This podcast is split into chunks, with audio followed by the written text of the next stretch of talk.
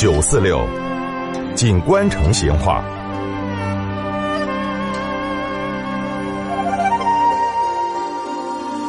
听众朋友，腊月二十三祭完这个灶神爷过后哈，成都人是家家都要打整房屋，要洗刷家头所有的生活用具，这个呢叫做打扬尘。这个过程后头最有意思的，就是扫墙壁上的蜘蛛网。成都人呢喊它叫掸波丝，嘿嘿，这个掸波丝啊，相当讲究技术的哦。鸡毛掸子子要用得轻，对到那个蜘蛛网，轻轻的哎去掸，不能够使劲，你太用劲了，就会把蜘蛛丝附到那个墙壁上。那么最难打整的，就要数那个天花板了。以前房子的那个天花板，它那个面积它是不平的哦。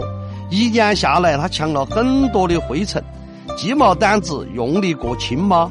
这个蜘蛛网就弄不干净；用力过重了呢，顶棚上的灰尘就会抖落下来，一不小心哈，那个渣渣最容易掉到那个眼睛后头。其实哈，这个老成都房屋后头的天花板，大多就是一床顶棚席哦。以前有些顶棚席。还编制了图案的，啥子二龙抢宝啊、葫芦寿喜呀、啥子松竹梅啊、拿抓闹海啊这些。那么这个手艺呢，是老成都很专业的一种行当。